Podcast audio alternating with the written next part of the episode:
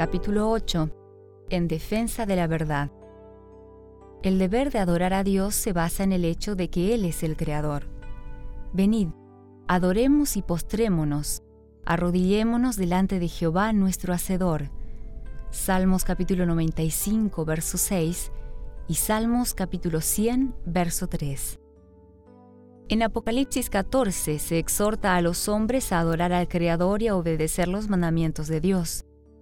Uno de esos mandamientos señala a Dios como Creador. El día séptimo es día de descanso para Yahvé tu Dios.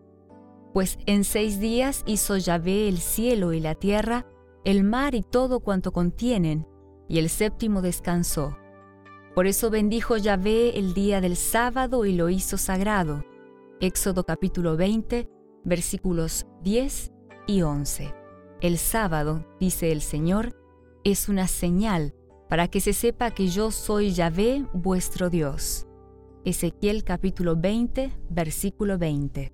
Si el sábado se hubiera continuado observando en forma universal, los pensamientos y los afectos del hombre habrían sido guiados hacia el Creador como el objeto de reverencia y adoración, y nunca habría existido un idólatra, un ateo o un incrédulo.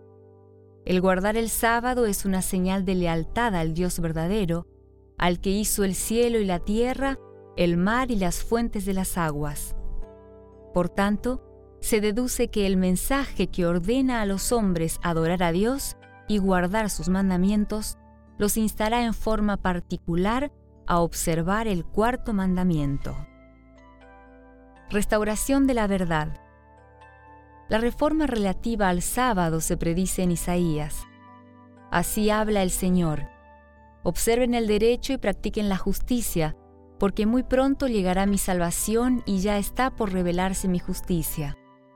Feliz el hombre que cumple estos preceptos y el mortal que se mantiene firme en ellos, observando el sábado sin profanarlo y preservando su mano de toda mala acción. Y a los hijos de una tierra extranjera que se han unido al Señor para servirle, para amar el nombre del Señor y para ser sus servidores, a todos los que observen el sábado sin profanarlo y se mantengan firmes en mi alianza, yo los conduciré hasta mi santa montaña y los colmaré de alegría en mi casa de oración. Isaías capítulo 56, versículos 1, 2, 6 y 7. Estas palabras se aplican a la era cristiana, tal como se observa por el contexto del versículo 8. Aquí se anuncian anticipadamente la reunión de los gentiles gracias al Evangelio, cuando los siervos de Cristo predicarían a todas las naciones las buenas nuevas. El Señor ordena, Sella la ley entre mis discípulos. Isaías capítulo 8, versículo 16. El sello de la ley de Dios se encuentra en el cuarto mandamiento. Este es el único de los diez que presenta tanto el nombre como el título del legislador. Cuando el sábado fue cambiado por el poder papal, el sello fue quitado de la ley. Los discípulos de Jesús han sido llamados a restaurarlo a través de la exaltación del sábado como monumento conmemorativo del Creador y señal de su autoridad. Los protestantes ahora alegan que la resurrección de Cristo en el día domingo convirtió ese día en el sábado cristiano. Pero ni Cristo ni sus apóstoles le otorgaron tal honor a ese día. La observancia del domingo tuvo su origen en el misterio de la iniquidad que ya en los días de San Pablo había comenzado su obra Segunda carta a los tesalonicenses, capítulo 2, versículo 7. ¿Qué razón puede darse para efectuar un cambio que las escrituras no sancionan?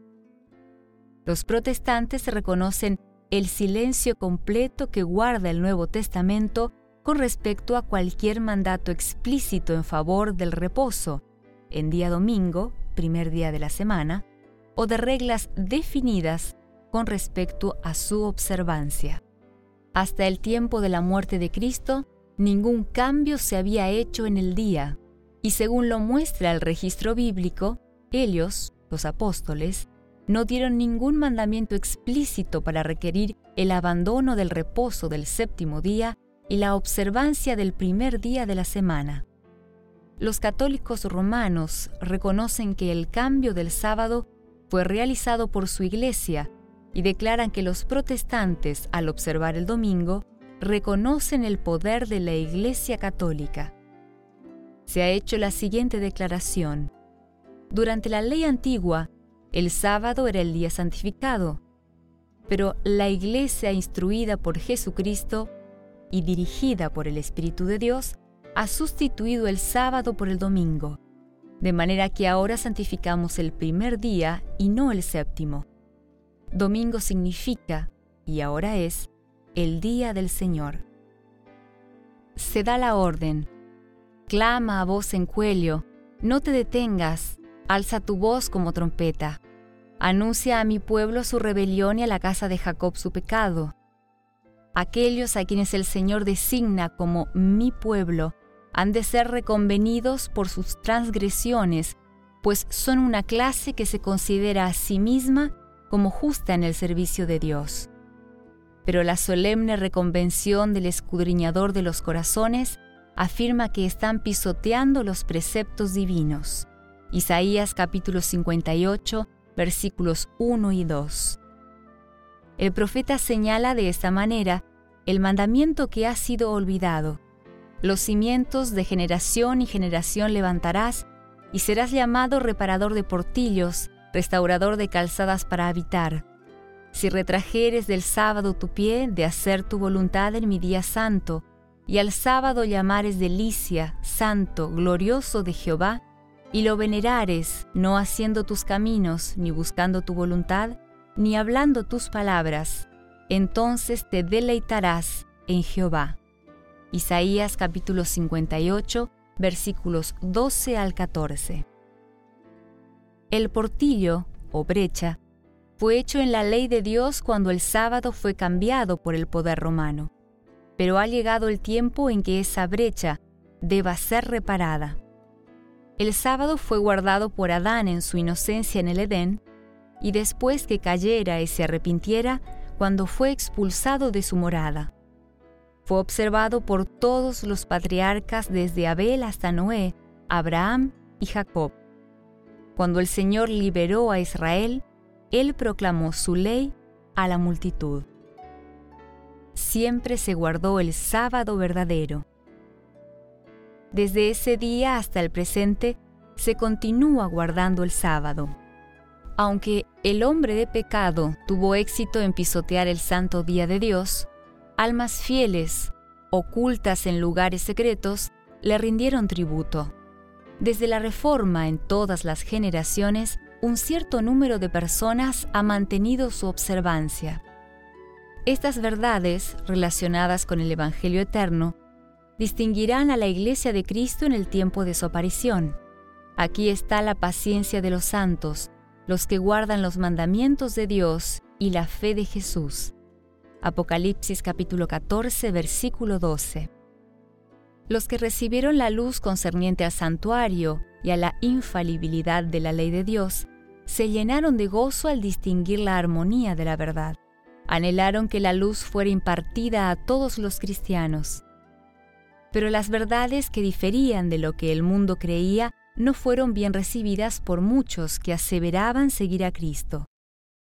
A medida que se presentaban las exigencias relativas al sábado, muchos decían, Nosotros siempre hemos observado el domingo, nuestros padres lo observaron y muchos hombres buenos han muerto felices observándolo. La observancia de un nuevo día de reposo nos hará estar en desacuerdo con el mundo. ¿Qué podrá realizar un pequeño grupo de observadores del sábado contra todo el mundo que guarda el domingo? Usando argumentos similares, los judíos justificaron su rechazo de Cristo. Y de la misma manera, en los días de Lutero, los papistas razonaban que los verdaderos cristianos habían muerto en la fe católica. Por tanto, esa religión era suficiente. Tal razonamiento resultará una barrera para todo progreso en la fe. Muchos afirman que la observancia del domingo ha sido una costumbre muy difundida en la Iglesia durante siglos. En contra de este argumento señálese que el sábado y su observancia son aún más antiguos, tan antiguos como el mundo mismo. Fueron establecidos por el anciano de días. En ausencia de un testimonio bíblico, muchos afirman, ¿por qué no entienden nuestros grandes hombres esta cuestión del sábado? Pocos creen como ustedes. No puede ser que ustedes estén en lo cierto y todos los hombres de saber estén errados. Para refutar tales argumentos, solo se necesita citar los textos de la Biblia y la forma en que el Señor trató con su pueblo en todos los siglos. La razón por la cual Dios no elige con mayor frecuencia a hombres de saber y posición para que sean los dirigentes en las reformas es porque ellos confían en sus credos y sistemas teológicos y no sienten la necesidad de ser enseñados por Dios. En cambio, los que poseen poco del conocimiento transmitido por los centros del saber son, a veces, llamados a declarar la verdad no porque sean incultos, sino porque no confían demasiado en sí mismos y así pueden ser enseñados por Dios. Su humildad y su obediencia los hace grandes. No es la voluntad de Dios. No era la voluntad de Dios que los hijos de Israel vagaran 40 años por el desierto. Él quería conducirlos directamente a Canaán y establecerlos allí como un pueblo santo y feliz. Pero ellos no pudieron entrar a causa de su incredulidad. Hebreos capítulo 3, versículo 19. De idéntica manera, no era la voluntad de Dios que la venida de Cristo se demorara por tanto tiempo y que su pueblo permaneciera por tantos años en el mundo de pecado y dolor. La incredulidad los separó de Dios. Por misericordia hacia el mundo, Jesús demora su venida para que los pecadores puedan escuchar las advertencias y encontrar refugio antes que se derrame la ira de Dios. Ahora, así como ocurrió en los siglos anteriores, la presentación de la verdad excitará oposición Muchos atacan malévolamente el carácter y los motivos de los que defienden una verdad impopular. Elías fue acusado de ser un perturbador de Israel. Jeremías, de traidor. San Pablo, como quien había contaminado el templo. Desde aquellos días hasta los nuestros, todos los que han querido ser leales a la verdad han sido denunciados como sediciosos, herejes y cismáticos la confesión de fe hecha por santos y mártires, su ejemplo de santidad e integridad firmes, inspira valor en los que hoy son llamados a presentarse como testigos en favor de Dios. Al siervo de Dios de estos días se le da el siguiente mandato. Alza tu voz como trompeta. Anuncia a mi pueblo su rebelión y a la casa de Jacob su pecado. Hijo de hombre, te he puesto por centinela en la casa de Israel. Tú oirás la palabra de mi boca y los amonestarás de mi parte. Isaías capítulo 58 versículo 1 y Ezequiel capítulo 33 versículo 7. El gran obstáculo para la aceptación de la verdad es que ésta involucre inconvenientes y oprobio. Este es el único argumento contra la verdad que sus defensores no han sido capaces de refutar. Pero los verdaderos seguidores de Cristo no esperan que la verdad se haga popular. Ellos aceptan la cruz, como el apóstol Pablo, confiados en que esta leve tribulación momentánea produce en nosotros un cada vez más excelente y eterno peso de gloria, teniendo por mayores riquezas el oprobio de Cristo que los tesoros de los egipcios. Segunda carta a los Corintios capítulo 4 versículo 17 y Hebreos capítulo 11 versículo 26.